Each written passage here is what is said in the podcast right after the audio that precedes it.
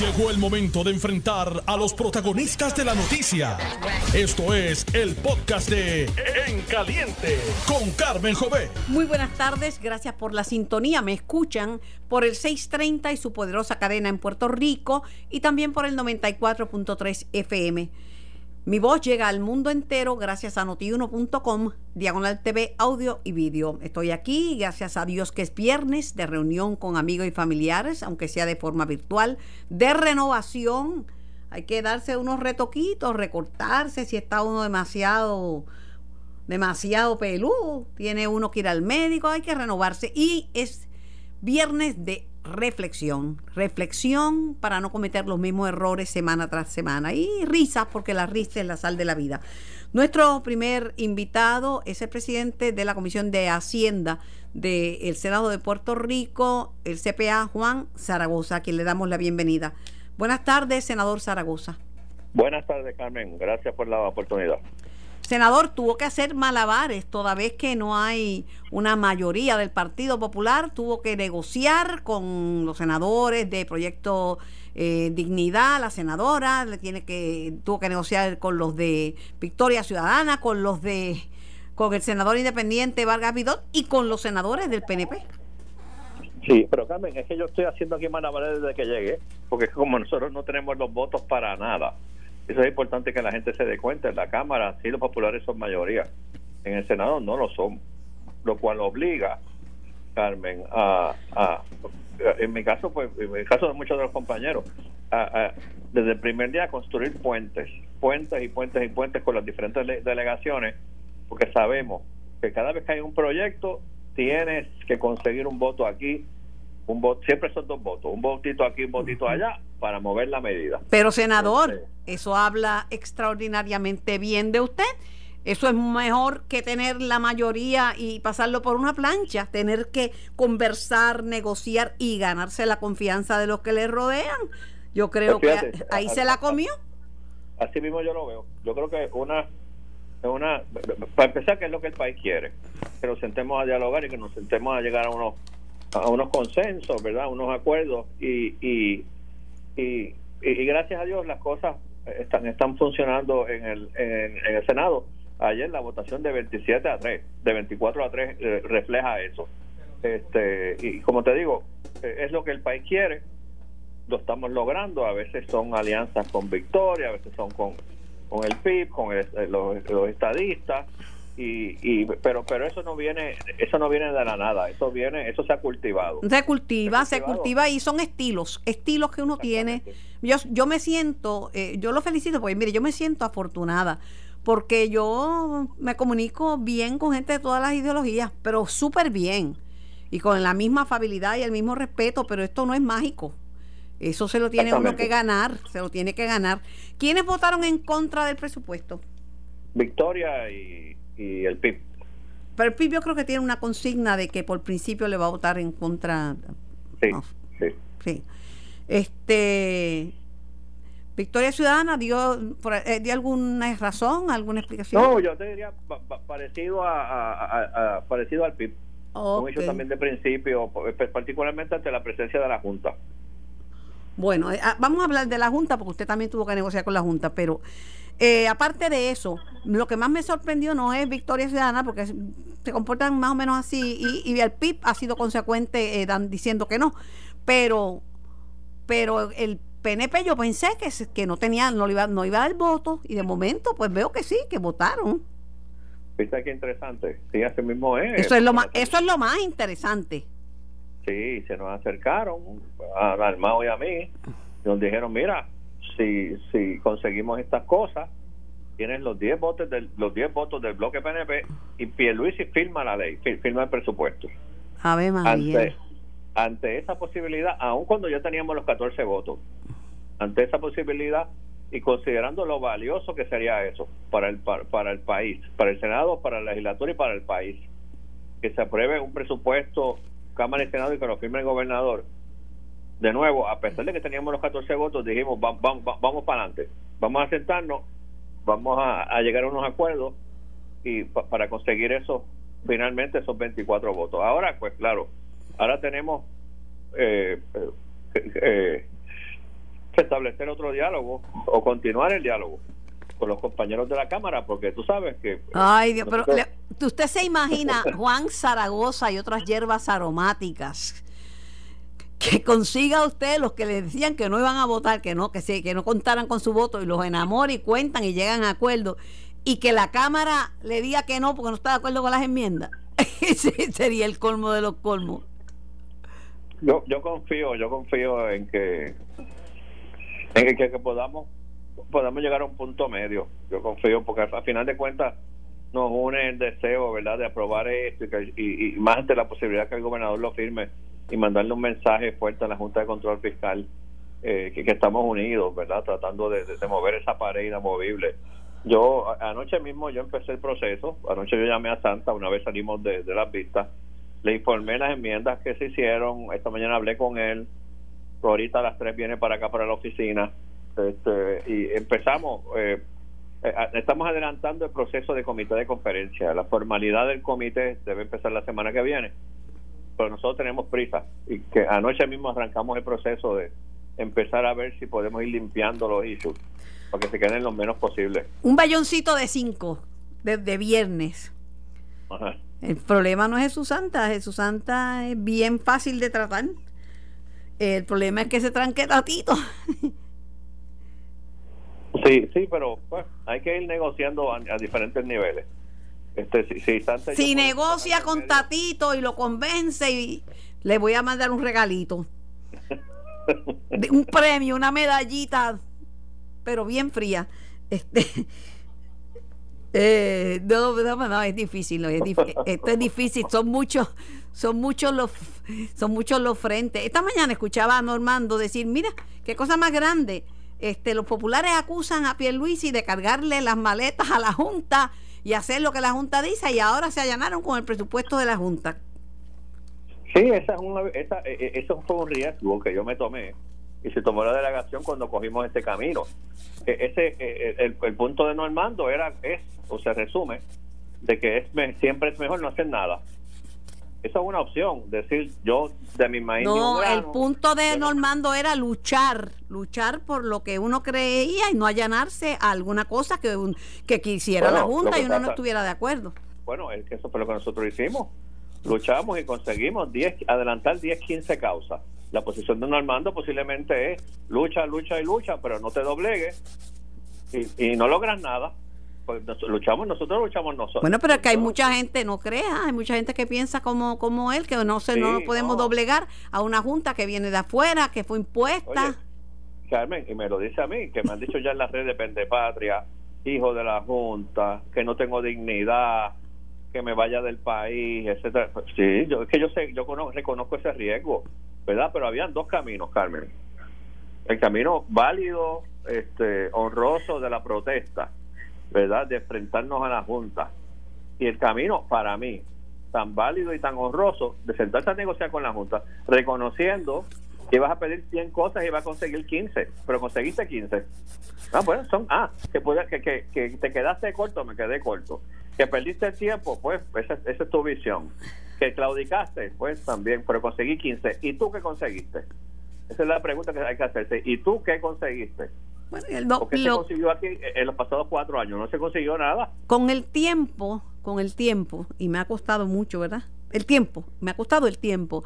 He entendido eh, que aunque tenga la razón, donde manda capitán no manda marinero. Y hay muchos lugares donde yo he estado de marinera. Y creo que tengo el mejor punto y el más válido. Y, pero si, si soy marinera y no soy capitana, yo sé que no voy a que no voy que no voy a prevalecer tengo dos caminos y los he tomado. El camino de renunciar por, no estar de acuerdo y el camino de quedarme y seguir ganando no guerras pero una batallita aquí una batallita allá tú lo resumes muy bien tú lo resumes muy bien. Pero pero es difícil es difícil porque también pues, no porque la, la gente también por los políticos esos primos hermanos suyos de la política han logrado hacer ver la junta como el demonio más peludo y entonces cualquier cosa que uno haga en colaboración con la junta se ve que uno es socio del demonio. Exactamente, eso es lo que me están diciendo a mí. Pero bueno pues pues, pues muy bien pues el año que viene no hago nada. Entonces los complazco. me amarro allí a las voy me, me, paro a hacer un piquete frente a la Junta, sacamos la foto y para su casa todo el mundo. Y lo que pasa es que esa es una visión, y hay mucha gente que cree en eso y, es, y es una visión respetable, pero hay otra gente que cree todo lo contrario. Porque allí me, a mí me dijo un pajarito que le habían aplaudido allí en... que le habían aplaudido, para que usted no lo va a decir, pero a mí me lo dijo una persona que, la, que habían encontrado que eso era un logro mm, el poder haber sí, sí, sí, muchos de los compañeros de, diferentes delegaciones por eso lo digo yo, no tiene que decir usted, porque lo digo yo. yo no es que yo, yo no me quedo con nada. Si, si, si me consta y si fue cierto, fue cierto. Una cosa buena, también con el apoyo de la delegación del PNP, que se aprobó la ley este eh, de crédito por trabajo. Sí, también. Eso es una cosa estupenda y que están bien adelantados. Esto es bueno también, Juan, que están bien adelantados en la legislación para subir el salario mínimo 850. También, también. Eso se está moviendo con, el mismo esfuerzo, con, con juntando voluntades de todos los partidos, moviéndonos. Eh, es lo pues, como te digo, Carmen, desde el primer día. El pueblo, el pueblo lo decidió y lo hemos estado haciendo. Para eso yo vine aquí. Pues cada cual, ¿verdad? Eh, actúa de acuerdo a su conciencia y ese es su camino. Pues usted, si se cocota, este. Ah, mira lo que me escribe. Le voy a decir una cosita para que se sienta bien chévere, porque como es viernes, yo siempre lo estoy. Dime, dime, dime algo. Dime me voy a poner los espejuelos porque, porque me, tengo me escribe mi carnal, el licenciado Iván Rivera, que, que el tipo vive a palo limpio. Este dice Zaragoza. Se supone que esto es privado, pero él sabe que si me manda cosas yo las voy a leer. es privado, pero lo comparto con todo el mundo. Zaragoza es muy honesto y vertical. A lo mejor a algunos populares eso no les gusta. que sinvergüenza. ¿ah? y tres puntitos. Sí, tres puntitos. Eh, tipo eh, no, envíale, envíale mi, mi, saludo, Iván. sí, si él lo sabe. Gracias, gracias eh, al CPA Juan Zaragoza. Mire, si es bola es bola y si es strike es strike, pero usted está, pero hay que jugar. Sí, pero hay que jugar. Un, Gracias, un abrazo, Juan Zaragoza. Y, y, tengo a una persona eh, que lo he estado eh, utilizando como colaborador con mucha frecuencia, el doctor José Caraballo Cueto, economista, y fue uno de los eh, panelistas, de los ponentes en la vista sobre el estatus de Puerto Rico, que celebró la Comisión de Recursos Naturales del Congreso bajo la presidencia de Raúl Grijalva. Buenos días, doctor Caraballo. Buenos días a ti y a toda la audiencia. Usted fue allí bien clarito. Allí usted dijo a boca de jarro, mire, los dos caminos para el desarrollo económico de Puerto Rico son la independencia o la estadidad. ¿Eso le va a crear enemigos? Pues puede ser y yo pues realmente yo no, no, estudié para hacer amistades sino para servir y, y, trato de servir de la mejor forma que pueda sin a veces me equivoco, a veces no, pero lo que la gente sí puede estar seguro de lo que yo digo, no es que nadie me mandó a decirlo, es lo que yo interpreto de los análisis y los datos que utilizo. No me cabe la menor duda, si no, no lo utilizaría con tanta frecuencia y no lo utilizo más porque usted tiene trabajo y enseña y hace otras cosas. Doctor, ¿en qué fundamentos basa usted eh, su teoría de que solamente esos extremos son los que pueden hacer a Puerto Rico salir del atolladero en que hemos estado por décadas. Sí, yo incluso en la, ponencia, que la gente la puede encontrar en mi página de ResearchGate, está abierta al público, una ponencia de siete páginas. Yo empiezo diciendo que el, el ELA le funcionó eh, a la economía de Puerto Rico por unos años, ¿verdad? La década del 50, la década del 60, la década del 70. Puerto Rico tomó ventaja de de la Guerra Fría que se estaba dando a nivel internacional y que Estados Unidos en esa época... Y pues, se convirtió en vitrina de América. Exacto, pero ya eso se acabó, ya eh, quitaron la 936, que era el motor económico de, Puerto Rico, y todas estas estrategias que han tratado de implementar en los últimos años de atraer millonarios con la ley 22, que el turismo médico, que... Eh, la ley 20, la ley 273 que para traer seguros internacionales son, son aperitivos, necesitamos un plato fuerte y el plato fuerte lo trae cuando hagamos un, un cambio eh, institucional en Puerto Rico, ¿verdad? Que, podamos tener más herramientas para desarrollar la economía y esas herramientas las trae ya sea la soberanía eh, con las medidas que nos pueda traer de, política monetaria, política industrial, política fiscal o la eh, estadidad. Pero ahora mismo estamos literalmente en el peor de los dos mundos, donde no tenemos control ni de la política fiscal, que la controla una junta que nos las impuso el Congreso sin consultarle a nadie.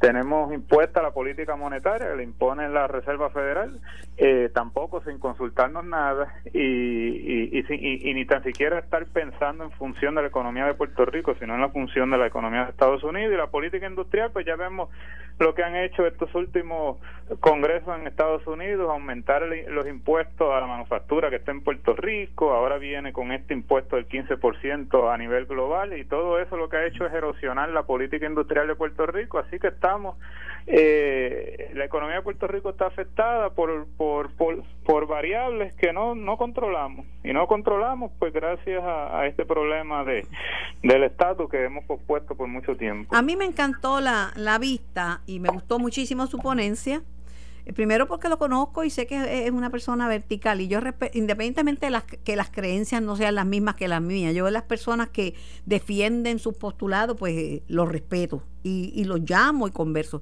Igual me gustó la ponencia de Cox Alomar porque es una persona muy versada y una persona culta y una persona muy suave pero que firme en sus convicciones y me encantó la ponencia de la, de la profesora eh, Ponza, Ponza Kraus, porque se preparó se preparó. A mí lo que no me gustó fue la intervención de, del Tom McClintock de California, que se levantó con aquellas babosadas que son comunes al, al planeta. Que si hay corrupción, dígame dónde no hay. Que si en Puerto Rico, que el gobierno es grande, que hay muchos empleados, ajá que vaya a California y empiece a votar gente a ver qué le pasa con su candidatura. Este, que si, que si Puerto, en Puerto Rico no nos ponemos de acuerdo. Eso es falso. Eso es falso porque Cristina, eh, Cristina eh, Ponza, eh, Alomar, estuvieron muy, muy interesados en su, en su ponencia y les gustó.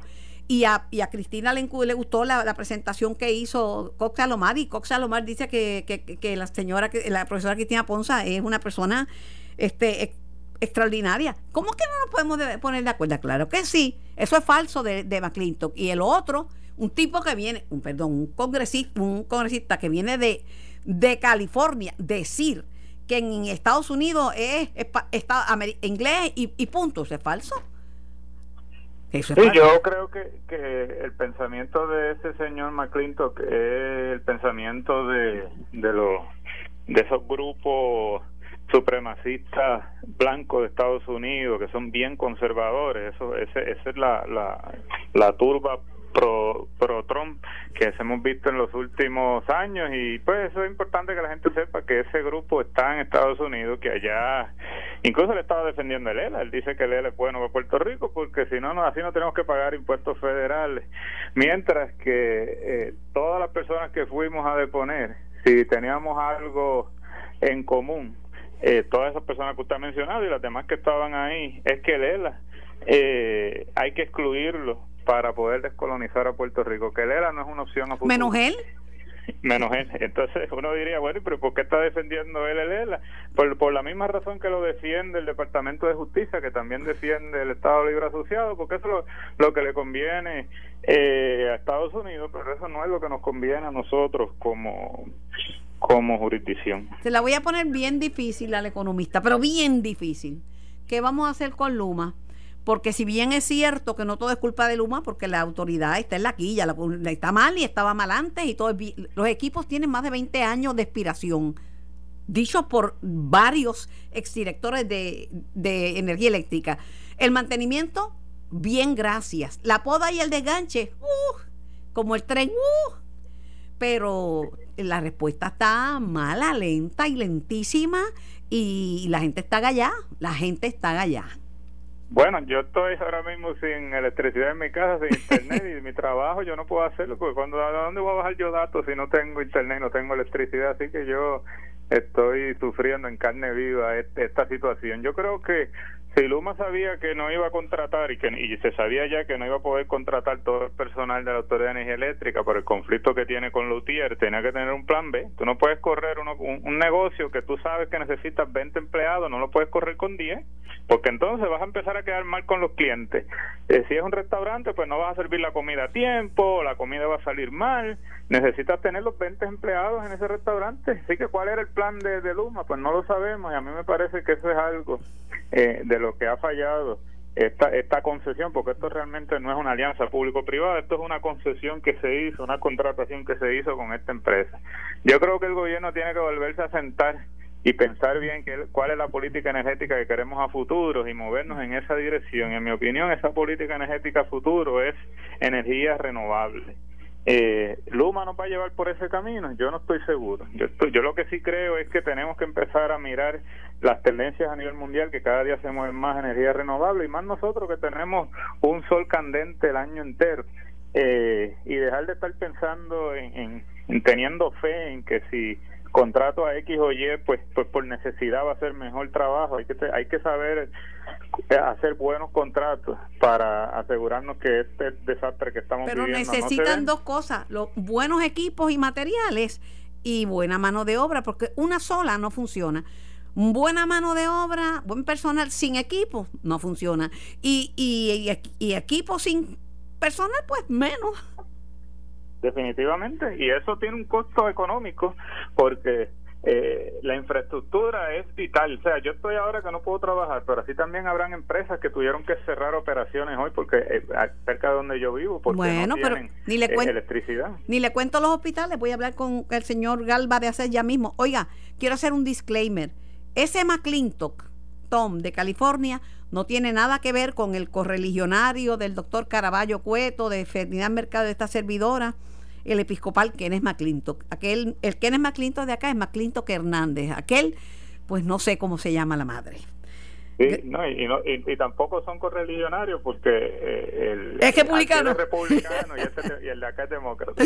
Gracias, doctor Caraballo. Buen, buen fin de semana. Un placer. Voy a la pausa. Estás escuchando el podcast de En Caliente con Carmen Jovet de Noti1630.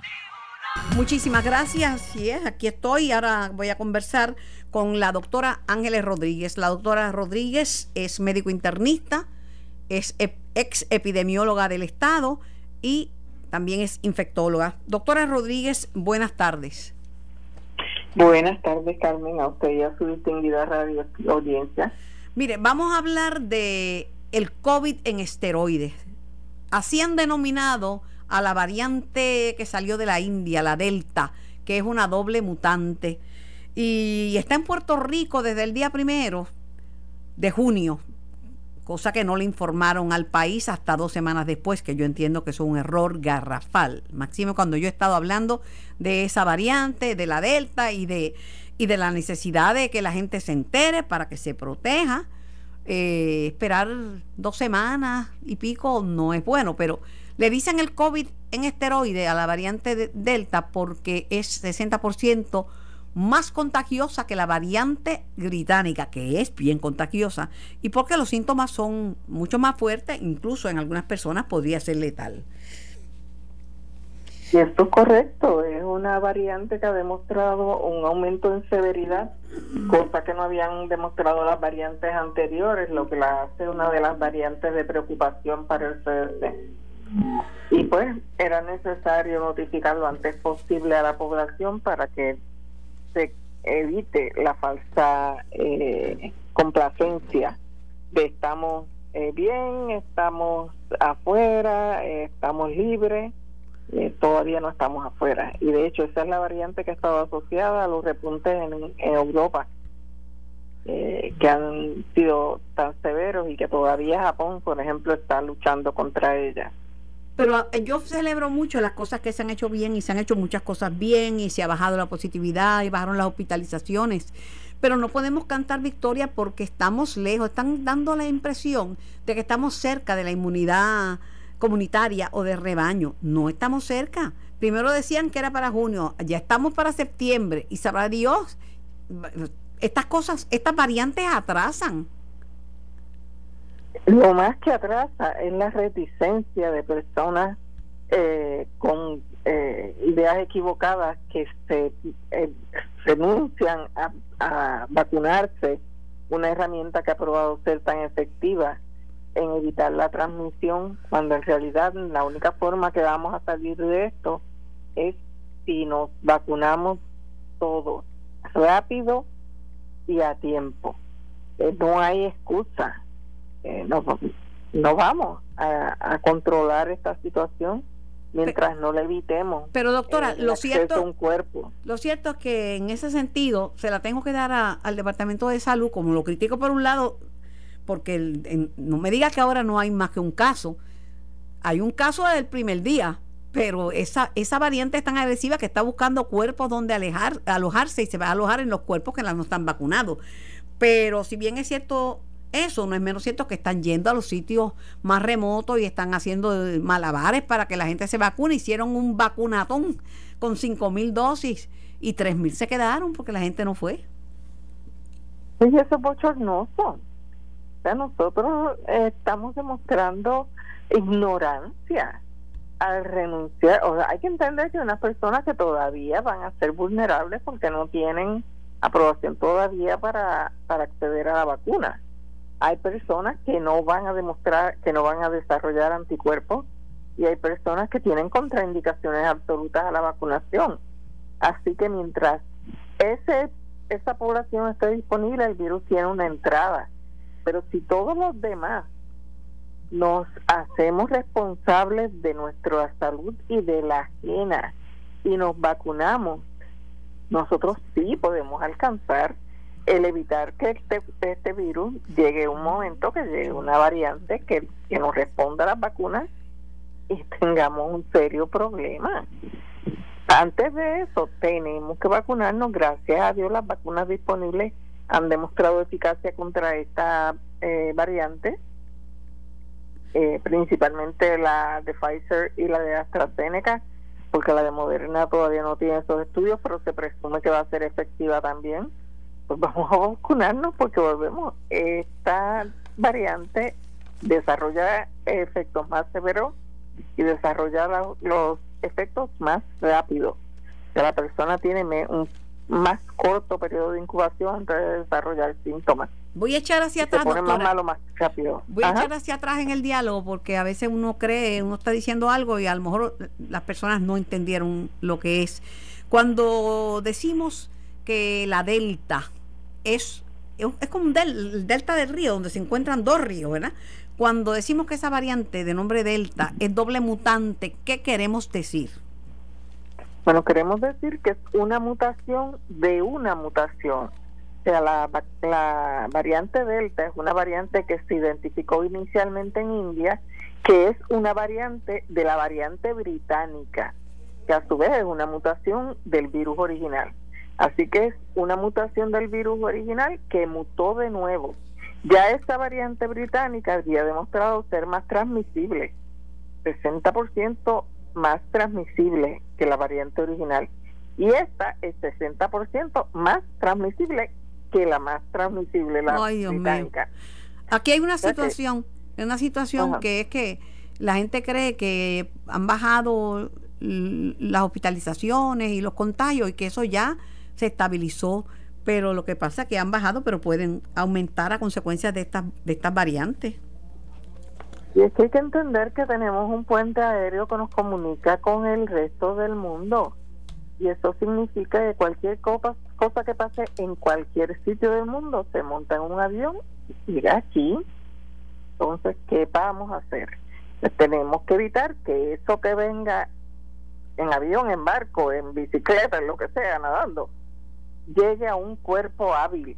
Y la única forma de evitar eso es a través de la vacunación. Por supuesto, las herramientas de distanciamiento, de ma- mascarillas, de lavado de manos siguen siendo efectivas y tenemos que seguirlas haciendo. Pero si queremos la libertad de, de salir de las mascarillas, de abrazarnos, de reunirnos en los sitios, de irnos de paseo eh, sin preocupaciones, tenemos que vacunarnos. Lo que pasa es Y que como usted dice, el Departamento de Salud está haciendo el trabajo. Ahora le toca a la población hacer el que le toca. Pero sin estar, eh, para muchas personas ya ese, ese momento de abrazarse, de viajar, de ir a donde le da gana, de no ponerse la mascarilla, ya llegó. Hay gente que vive así. Sí, lamentablemente eso ya llegó para los vacunados, para más nadie. No, hay gente que no se ha vacunado y vive así, contando con que los que se vacunaron los van a proteger.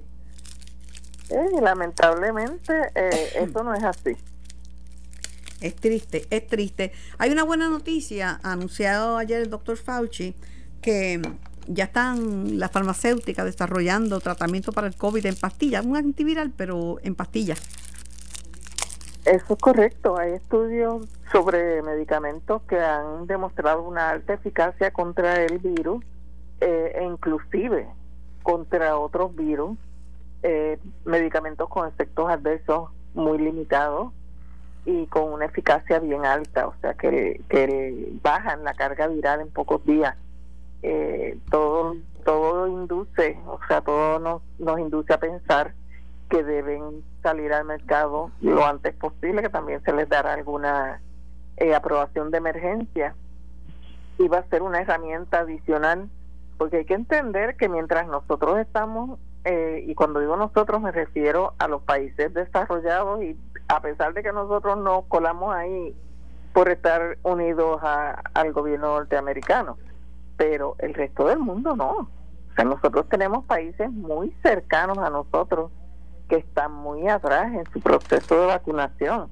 Perdóneme, doctora, en un país que yo quiero mucho y que visité, eh, de gente buenísima, que es Haití, hay una crisis sanitaria, allí no hay nada, allí no hay nada, está muriendo la gente, no, no dude usted que ahí surja una variante haitiana, porque donde están las cosas así bien críticas, surgen variantes. Exacto, por eso fue que en India pasó lo que pasó por ser un país tan densamente poblado, donde hay una cantidad de pobreza y de, y de eh, dificultad para acceder a los servicios médicos y a, a las medidas de protección. Y Haití y otras de las islas eh, cercanas están en esa situación. Así que de ahí hacer el salto y llegar acá es nada. Eh, tenemos que mantener una vigilancia genómica, que sé que el departamento tiene sus dificultades ha tenido sus dificultades en implementarla.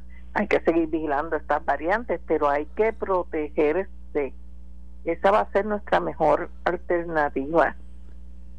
Bueno, las tenemos la vacuna y muchos países darían lo que no tienen por, por vacunarse y no la tienen. Esto es, es triste. Buen fin de semana. También, también, como dice Maripili. Triste y bochornoso también. Buen fin de semana, doctor. Hablamos más adelante en la tarde. Claro que sí, cómo no. Igual a usted.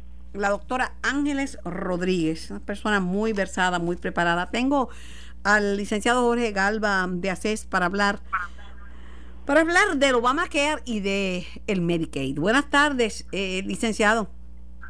Buenas tardes, Carmen, ¿cómo estamos? Preocupada, preocupada porque escucho a los grupos médicos, escucho a la Asociación de Hospitales, eh, diciendo que estos apagones y la frecuencia de los mismos y la duración tan grande de estos están eh, afectando equipos médicos que son esenciales para garantizar la vida y la salud. Así es, Carmen. Como, como tú sabes, yo he dirigido varios hospitales ya y cuando hay inestabilidad del sistema eléctrico, eh, las consecuencias sobre equipo y particularmente equipo radiológico son bien grandes. Hay equipo que se apaga de pronto, tarda horas en recalibrarse en lo que se puede volver a, hacer exámenes. Y hay equipo que se usa, eh, radiológico que se usa incluso durante intervenciones, como por ejemplo cardiología invasiva. Ahí se usa, se usa equipo radiológico y si se va la luz de pronto, aunque todos los hospitales después de los huracanes tienen planta, pero el, jalón eléctrico tiene sus consecuencias. El jalón eléctrico tiene sus consecuencias y las tienen las oficinas de, de médicos porque muchos médicos hacen ciertos, ciertos procedimientos, hacen electrocardiogramas, hacen, hacen procedimientos en su oficina, además que sin luz, y no, no todo el mundo tiene planta, ¿no? Y para un edificio grande que albergue muchos médicos, no, no es que hay una planta, un generador central. Tienen que moverse, el gobierno va a tener que fomentar la energía renovable, la energía solar en los techos, porque Si no van a estar padeciendo cada vez que haya un bajón de luz y eso no se va en el futuro inmediato. Galva, eso no va a arreglarse porque si Luma está anunciando más apagones por problemas en, generación. Bueno, los problemas de generación no son no son responsabilidad de Luma, pero esto hay que contemplarlo en, en el entero. Y el problema es que tenemos un sistema eléctrico que eh, estaba ya en serios problemas de obsolescencia mecánica cuando llegó el huracán María y luego el huracán María, pues sí, se ha reparado el sistema, pero presenta una fragilidad tremenda en todos sus aspectos. Y yo creo que Luma está haciendo un trabajo eh, adecuado, pero se está enfrentando también a dos, a dos cosas esenciales. Una de ellas es un sistema que en realidad eh, está tan frágil como mucha gente no tiene idea de lo frágil que está. Y lo segundo, pues el proceso de transición no ha sido todo lo, no ha sido todo lo, lo sin, sin tropiezos que podría haber sido. Tienes razón, pero tienes razón, pero yo le añado que tenían que saber que iban a anticipar un conflicto laboral y que no tienen suficiente personal. Y sin personal no pueden atender esta eh, eh, el equipo el equipo es importante. Ese equipo como le decía yo a mi invitado el doctor Caraballo Cueto. Ese equipo tiene 20 años por encima de su vida útil, o sea, expiró la mayor parte del equipo hace 20 años y ha seguido trabajando, ya no da más. Pero necesitan personal también porque por lo menos este, la gente está histérica porque no recibe contestación a sus llamadas. Sí, eso es verdad. Yo yo veo a Luma, yo veo a Luma tomando medidas, medidas apropiadas. Ya mandaron a traer gente de Estados Unidos y de Canadá. Creo que la situación se va a estabilizar dentro de las próximas pocas semanas, pero tengo que admitir que, que ciertamente la población está muy inquieta con el proceso de transición y que, que, hay que vigilarlo desde todo punto de vista. Creo que el gobernador está consciente de eso, la propia secretaria de, de, de, la gobernación, Noelia García, lo mencionó en, un, en una parte de prensa que hizo hace poco, que el proceso de transición no ha sido lo que se esperaba que pudiese ser, pero que va mejorando entre poco tiempo y yo tengo esperanza que sea así. Pero necesitan invertir también, eh, eh, porque no se ha hecho ninguna inversión de María hacia acá. Se han hecho este, este reparación de entuertos, una cosita aquí, una cosita allá, pero hay que invertir en, en, equipo y hay que invertir en mantenimiento y hay que invertir en poder y desganche, porque para el que está en medio de una operación y se va a la luz y hay ese sopetazo, este, no le importa de quién es la culpa, le importa que se fue la luz. Eso es verdad. Eh, eh, eso es verdad y es lamentable que, la, situación ocurra. Tenemos que entender, y no quiero que esto suene excusa, pero es la realidad. Eh, la corporación pública está quebrada. Y, yo creo que todo el mundo lo sabe. Esto es una cuestión que está más allá de cualquier discusión. ya viene una serie de inversión que va a estar financiada por fondos federales que no estuvieron disponibles desde hace tiempo debido al diferendo que había entre la administración Bush y el gobierno de Puerto Rico, esos fondos iban a fluir y creo que eso ha sido parte de la forma en que se ha visto este asunto, que la privatización coincidiera con la liberación de esos fondos y que se permitiera al privatizador utilizar los fondos para poder mejorar drásticamente la capacidad de distribución y transmisión. Ese es el plan y yo espero eh, como dijo la, secretaria de la gobernación García, y el gobernador también lo ha afirmado, yo espero que dentro de las próximas semanas se haya estabilizado este asunto a un punto donde no tengamos las interrupciones que tanto molestan a la gente y tanto están afectando a la gente durante este periodo. Cambio el tema y le pregunto, el Tribunal Supremo de los Estados Unidos salvó por tercera vez, salvó entre comillas, ¿verdad? El, el Affordable Care Act, que lo conocemos en español como el Obamacare. Eh, ¿Eso tiene algún impacto, algún beneficio para Puerto Rico o ya lo tuvo? Bueno, vamos a dividir en dos partes la contestación, eh, Carmen, y es una muy buena pregunta en términos de Puerto Rico. En términos de dinero, en términos financieros, Obamacare no tiene un impacto financiero directo hoy día sobre Puerto Rico porque ese impacto financiero ya ocurrió. Y déjame explicarte cómo funcionó eso. En el 2010, cuando se aprueba Obamacare, hubo dos componentes financieros muy importantes. Uno de ellos era la expansión Medicaid y el otro era el exchange, donde los estados podían optar por entrar al exchange y en el exchange iban a encontrar una serie de, de compañías de seguro que vendían sus productos en este intercambio, en esta casa de cambio de seguros que se montaba bajo la ley. Puerto Rico optó por no eh, entrar al exchange, pero sí optó por entrar a la expansión Medicaid. Y esos fondos sí entraron, esos fondos se utilizaron para financiar eh, la tarjeta de salud del gobierno y la financiaron durante el periodo del 2000, del 2010 hasta el 2017. O sea que en ese sentido sí hubo un efecto financiero, pero ya el efecto financiero primordial de Obamacare ya pasó para Puerto Rico. Ahora, desde el punto de vista no financiero, hay dos aspectos que sí son importantes y que sí subsisten bajo la ley y que tienen un efecto sobre la población. Uno de ellos es que no se puede denegar cubierta por condiciones preexistentes.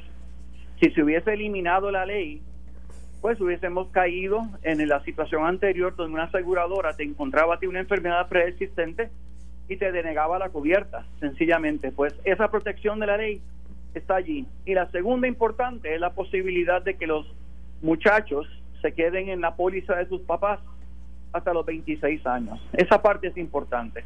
Así que esos son dos efectos que aunque no tienen que ver con las finanzas de salud directamente, sí tienen que ver con protección expandida a la población que se da a través de, la ley y eso sí es un, beneficio que existe todavía por Obamacare, aunque desde el punto de vista de dinero, pues ya el efecto principal de Obamacare ya haya pasado. Termino preguntándole cómo, dónde estamos en este momento con respecto a la paridad de fondos del Medicaid. ¿Se ha avanzado algo? ¿Se ha adelantado algo? ¿O estamos en las mismas condiciones de todos los años cuando vamos de rodillas a, a, mendigar eh, paridad de fondos?